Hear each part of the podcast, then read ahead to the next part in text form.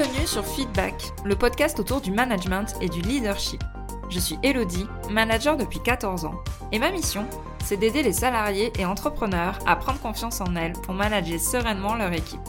Alors si toi aussi tu es convaincu qu'on peut avoir un management bienveillant et un leadership affirmé sans écraser les autres, abonne-toi. Tu trouveras ici tous mes conseils et retours d'expérience pour t'aider à devenir une des leaders de demain. Je te souhaite une agréable écoute. Hello, je suis tellement contente de te retrouver dans ce nouvel épisode et d'ailleurs ça va être un épisode assez personnel où je vais vraiment partager tout ce qui se passe un petit peu dans mon cerveau et comment j'ai pu évoluer sur le lâcher prise. Avant cela, j'aimerais beaucoup remercier Tarim qui m'a laissé une évaluation 5 étoiles sur Apple Podcast. Je lis du coup son évaluation. Très bon conseil, je viens de découvrir votre podcast et je trouve vos conseils très utiles. C'est un plaisir de vous écouter. Merci infiniment d'avoir laissé cette évaluation et le petit mot qui l'accompagne. Je suis vraiment très touchée d'avoir tous vos retours. Mais c'est vrai que laisser une évaluation permet de faire connaître au plus grand monde tout le contenu que je peux faire via ces épisodes et ce podcast. Aujourd'hui, je voulais revenir sur cette notion de lâcher prise parce que j'ai eu pas mal de questions en DM à ce sujet ou par mail. Et c'est aussi euh, une réponse qui est souvent donnée dans les questionnaires que je partage sur les besoins, euh, les, problématiques que les managers rencontrent. Et je dois dire que j'ai eu une sacrée histoire et évolution par rapport au lâcher prise et je pense que c'était important que je partage ça avec toi pour t'aider dans ce cheminement et à accepter certaines choses. Les derniers mois, à mon poste de salarié, j'ai eu quelques retours de personnes qui me disaient qu'elles avaient l'impression que j'étais tombée dans le je m'en foutisme. J'avoue que sur le coup, je l'avais un peu mal pris. Mais en fait, pour moi, euh, il y avait quand même une sacrée différence entre le je m'en foutisme et le lâcher prise. En fait, ce que les personnes n'arrivaient pas à voir, c'est que j'acceptais de ne pas tout contrôler et de ne pas gaspiller de l'énergie sur les choses sur lesquelles je n'avais pas de contrôle. Et c'est sûr que ça fait une différence par rapport à ce que je faisais avant. J'ai été pendant longtemps en fait une maniaque du contrôle. Et c'est pas pour rien que je parle souvent sur le podcast ou dans mes contenus du perfectionnisme et de tout ce qui va avec. J'aimais quand tout était planifié, quand tout se passait comme prévu, quand tout était rangé dans les cases que je voulais, que voilà, quand tout était carré et nickel. Quand tout se passait, très clairement, comme moi, je l'avais décidé. J'avais un niveau d'exigence ultra élevé envers moi-même, envers les autres aussi, mais encore plus avec moi-même. J'étais vraiment dure par rapport à tout ce que je faisais, par rapport au travail que je fournissais, par rapport aux ambitions que j'avais. Euh, c'était jamais assez, j'étais jamais assez bonne, et je ne voulais jamais recevoir les compliments qu'on me faisait. Je n'acceptais pas d'ailleurs mes émotions parce que pour moi, elles passaient essentiellement par des larmes, et pour moi, pleurer, c'était être faible, c'était manquer de contrôle, justement. En gros, je voulais être la fille parfaite pour mes parents, la manager parfaite dans le boulot, l'amie parfaite pour mes proches, la conjointe parfaite pour euh, la personne avec qui j'étais à ce moment-là. Et perdre le contrôle me stressait énormément. Tant que je maîtrisais, en fait, je me sentais en sécurité. C'est complètement faux car on se sent en danger quand on perd le contrôle, quand ça se passe pas comme on l'a prévu. C'est là où on va ressentir du stress, le fait de subir une situation, du ressentiment, de la frustration, etc. Et pour moi, l'exemple qui peut le mieux illustrer euh, cette volonté de tout contrôler que j'avais avant, alors tu risques peut-être de rigoler hein, quand je vais te parler de ça, mais c'est vraiment là où euh, pour moi ça a été un tournant aussi et qui montre comment j'ai pu évoluer par rapport à ça, c'est l'avion. J'ai eu peur pendant des années de prendre l'avion. Tout simplement parce que je ne contrôlais pas ce qui allait se passer. Je laissais ma vie dans les mains d'un pilote que je connaissais pas, sorti de nulle part, et il était hors de question que cette personne-là décide de ma vie, en fait. C'était quelque chose d'inimaginable pour moi. Donc ça te montre à quel point ma volonté de contrôle allait loin. Je disais toujours que je préférais la voiture, etc., parce qu'au moins je maîtrisais ce que je faisais. Et c'était complètement débile hein, ce que je racontais, parce que ça m'empêchait pas de prendre le train euh, ou les bus, où là, bah, c'est pareil, un pilote qui euh, maîtrise ma vie, mais je sais pas, ça me stressait beaucoup moins. J'aimais pas non plus, par exemple, la sensation d'être sur des skis. J'aime pas skier parce que je disais toujours que voilà, j'avais l'impression de ne pas contrôler ce que je faisais. Donc c'était vraiment un mot et une sensation qui était très présente dans ma vie. Et en fait, ce sont les voyages qui m'ont aidé à lâcher prise. Parce que oui, au bout d'un moment, j'ai quand même pris l'avion. Euh, j'ai dit que ça suffisait de me brider par rapport à tout ça et qu'il fallait que je découvre un petit peu les autres cultures, ce qui se faisait à côté. Les voyages m'ont aidé, mais mon burn-out aussi, euh, qui était très lié à mon perfectionnisme et notamment à cette notion de contrôle. Et euh, juste avant mon burn-out, il y a une phrase de mon patron qui est restée en tête et qui est un peu devenue notre private joke après de façon très régulière il avait canalisé en fait ma frustration à un moment donné, juste avant mon burn-out, parce que je me flagellais de ne pas avoir validé une proposition commerciale, mais qui était mais insignifiante, hein, qui, qui représentait très peu de chiffre d'affaires pour la boîte. Et en fait, je me flagellais parce que euh, ça n'était pas passé dans mes mains, et que du coup on n'avait pas eu ce client, et que si j'avais vu, on l'aurait eu, etc., etc. Mais un truc sur le contrôle hallucinant, quoi. Et c'est un peu tout ça qui euh, m'ont fait réfléchir et mon burn-out bien évidemment et qui m'ont fait avancer sur ça. Quand je dis que ce sont les voyages qui m'ont mis le pied à l'étrier, euh, c'est que j'ai dû affronter ma peur de l'avion. J'ai dû accepter de laisser ma vie dans les mains d'un pilote. J'ai accepté aussi de ne pas programmer mes vacances à l'heure près. Parce qu'avant, euh, mes voyages, c'était euh, au millimètre. Hein. Les visites des musées, tout ça, c'était vraiment euh, hyper calibré. Il fallait pas en sortir et que si jamais ça dérapait, ça n'allait pas du tout et que j'allais passer des mauvaises vacances. Voilà. Et en fait, je me suis rendu compte que c'était faisable en lâchant prise, en ne voulant pas tout contrôler. Et pire, c'était même agréable la chose que j'avais pas prévue en fait. Ça m'a permis de me rendre compte que je mobilisais une énergie de dingue à vouloir tout garder sous contrôle. Mon taf, mes émotions, le regard des autres, ma vie perso, absolument tout. Je me suis rendu compte qu'on n'avait pas de contrôle sur ce que pensent les autres. Quand on est manager, on doit faire fi en fait de tout ça. Quoi qu'il arrive, on sera critiqué ou jugé. Et pendant des années, je n'ai eu que des postures pour éviter le conflit, éviter le jugement des autres. Je voulais paraître parfaite aux yeux des autres. Ce qui faisait que j'ai porté un masque pendant des années. C'était ça qui me rassurait, mais en même temps qui me stressait et qui m'empêchait d'être la personne authentique et, qui m'empêchait d'être la personne que j'étais vraiment.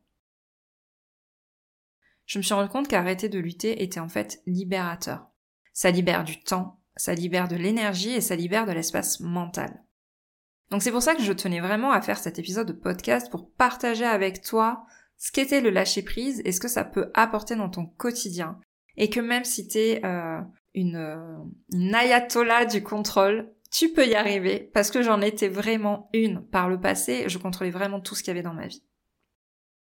Ce qu'on peut contrôler, ce ne sont pas les autres, ce ne sont pas des événements extérieurs comme la météo, des événements climatiques, etc. Mais par contre, ce qu'on peut contrôler, ce sont nos réactions, nos pensées par rapport à tout ça, nos attentes, on peut contrôler ce qu'on dit, et on peut contrôler ce qu'on apprend de ces événements qui nous arrivent. Alors, du coup, comment y arriver? Parce que c'est bien beau de m'écouter parler de super, je suis passée de euh, la contrôleuse de base, sachant que mon métier, c'est le contrôle de gestion à l'origine. Hein. Pareil, le nom n'est pas un hasard et le choix non plus, je pense. Euh, voilà, c'est bien beau de m'écouter parler et blablater tout ça, mais comment toi, tu peux essayer de le mettre en place dans ton quotidien? Comment y arriver? Comment arriver à ce fameux lâcher prise? Déjà, la première chose à faire, c'est d'accepter que tu ne peux pas contrôler. C'est de le conscientiser, c'est de mettre le doigt dessus, c'est de s'en rendre compte, tout simplement. Ensuite, c'est d'essayer de savoir qu'est-ce que tu cherches à contrôler exactement. Est-ce que c'est l'image que tu veux renvoyer aux autres? Est-ce que c'est ta propre image?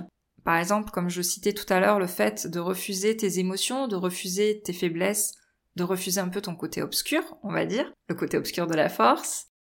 Euh, Est-ce que c'est ta communication et ton rapport aux autres que tu souhaites contrôler? Est-ce que c'est le comportement des personnes autour de toi sur lequel tu veux avoir du contrôle? Est-ce que c'est le fait d'avoir une vie rêvée qui coche toutes les cases prévues dans ta checklist que t'as dressée quand t'avais 20 ans? Voilà. Je sais qu'on fait tout un peu une bucket list euh, des choses à faire avant 30 ans ou 40 ans. Voilà. Est-ce que c'est ça euh, Qu'est-ce que tu cherches à contrôler exactement?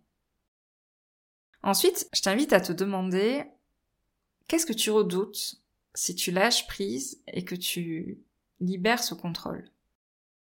C'est quoi le bouleversement que tu redoutes par rapport à tout ça? Et est-ce que ce bouleversement va être aussi énorme que ce que tu imagines Est-ce que vraiment, si tu contrôles pas tes émotions, par exemple moi qui pleurais beaucoup euh, à l'époque, qui voyais ça comme un signe de faiblesse, est-ce que le fait de pleurer des fois au travail, c'est ça qui va te faire virer de ton boulot?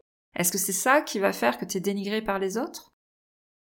Est-ce que, moi aussi par rapport aux vacances, est-ce que le fait de ne pas faire la visite qui était prévue à 10h le vendredi 5 octobre va faire que je vais passer des mauvaises vacances?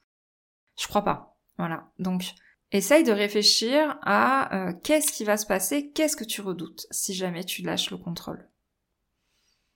Ensuite, comme je disais, c'est d'accepter qu'on ne peut pas tout contrôler et surtout qu'on ne peut pas contrôler les autres. On ne peut pas contrôler ce qu'ils pensent. Et on ne peut pas contrôler les événements extérieurs. Tu peux contrôler ce qui vient de toi, mais pas ce qui vient des autres. Tu dois te concentrer sur ce que toi, tu peux euh, agir et avoir une action, un impact. Par exemple, si on se remet dans le cadre du management, tu peux pas changer un collaborateur qui ne travaille pas comme tu souhaiterais.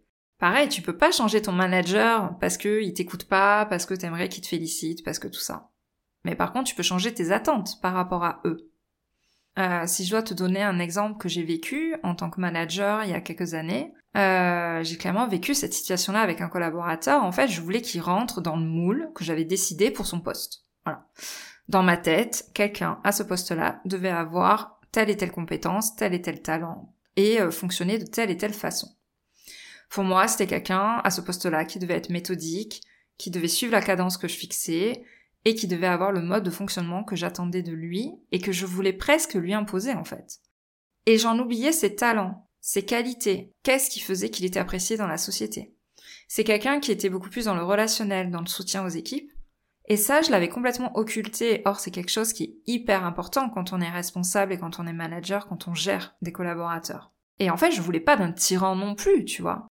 Je voulais le faire entrer dans des cases qui pouvaient amener à un management tyrannique.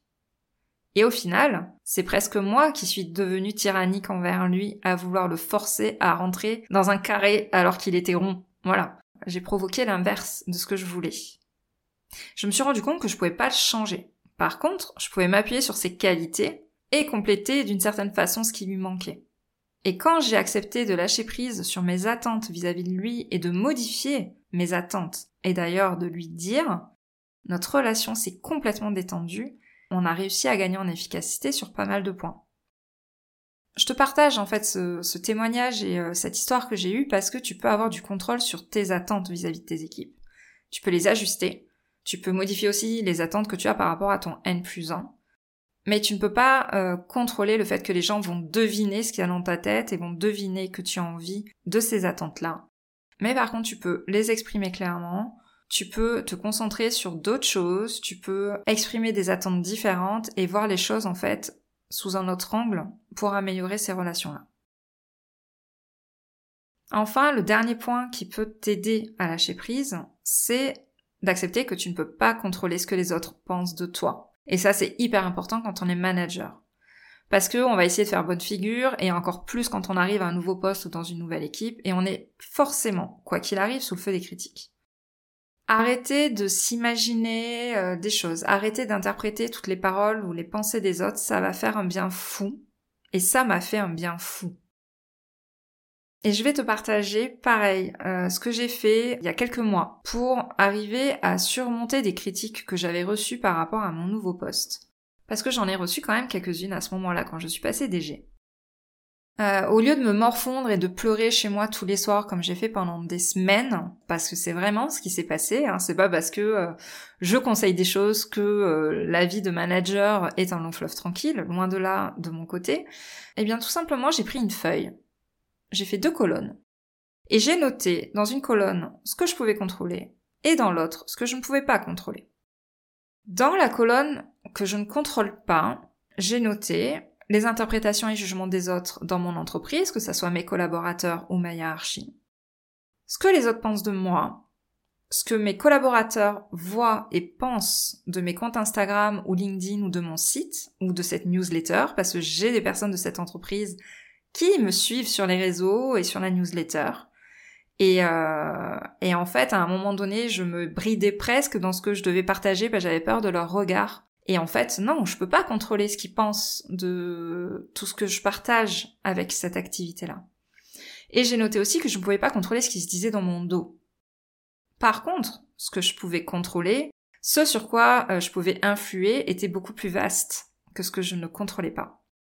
J'avais noté à l'époque, hein, j'ai gardé cette feuille, hein, donc là je l'ai sous les yeux pendant que je suis en train de te parler. Euh, je peux contrôler mon énergie bienveillante et mon écoute pour ceux qui sont prêts à la recevoir. Et ça, c'est ultra important. Me concentrer sur ceux euh, avec qui ça se passait bien, avec qui mon message avait un impact, au lieu de vouloir changer ma personnalité pour plaire à des personnes, ou peu importe ce que je faisais, de toute façon, ça, ça ne serait jamais allé. Voilà. Donc, euh, je pouvais contrôler l'énergie bienveillante et tout ce que je pouvais faire pour les autres qui étaient prêts à m'écouter. Je pouvais contrôler mon travail opérationnel. Je pouvais contrôler ce que je pensais de moi. Je pouvais contrôler euh, l'affectation de mon temps, sur quel sujet et avec qui. Je pouvais contrôler les félicitations que je donnais à quel collaborateur, à quel moment, sur quel sujet. Euh, je pouvais contrôler aussi les personnes qui m'entourent et que je laisse rentrer dans mon cercle proche. Et enfin, je pouvais contrôler ce qui avait de l'importance pour moi, et j'ai décidé de ne pas donner d'importance aux critiques que je recevais.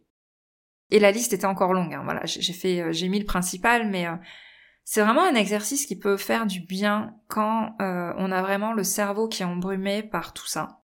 quand tu as l'impression de patauger dans une situation, voilà, prends une feuille, tu te fais deux colonnes. Qu'est-ce que tu peux contrôler? Qu'est-ce que tu peux pas contrôler? Et je peux t'assurer que ça va vraiment te faire du bien pour lâcher prise et pour pouvoir avancer. Et c'est un des conseils que je donne à de nombreuses personnes en DM et je pense qu'il y a une personne qui se reconnaîtra notamment euh, par rapport à ça. En conclusion, vouloir arrêter de tout contrôler, arriver à lâcher prise, c'est pas du je m'en foutisme. C'est pas ça. Euh, c'est juste se lâcher la grappe en fait et mettre son énergie ailleurs. Si d'autres personnes pensent le contraire dans ton équipe, je pense que dans cet épisode de podcast, tu as toutes les clés pour comprendre que tu ne peux pas contrôler ce qu'ils pensent et enfin aller de l'avant. J'espère que cet épisode un peu plus personnel, un peu plus mindset t'a plu. Euh, si c'est le cas, je t'invite vraiment à le partager sur les réseaux sociaux, que ce soit Instagram, LinkedIn. Je t'invite également à t'abonner au podcast si c'est pas déjà fait et à me laisser une note 5 étoiles. Comme je te le disais en début d'épisode, c'est vraiment ça qui donne un coup de boost, un coup de visibilité au podcast. Je te remercie pour ton écoute et n'hésite pas à me contacter, euh, voilà, pour me dire ce que tu as pensé de cet épisode. À bientôt! Je te remercie d'avoir écouté cet épisode jusqu'au bout. Si tu l'as apprécié, je t'invite à t'abonner sur ta plateforme préférée et à me laisser un commentaire 5 étoiles. On se retrouve au prochain épisode pour parler management et leadership.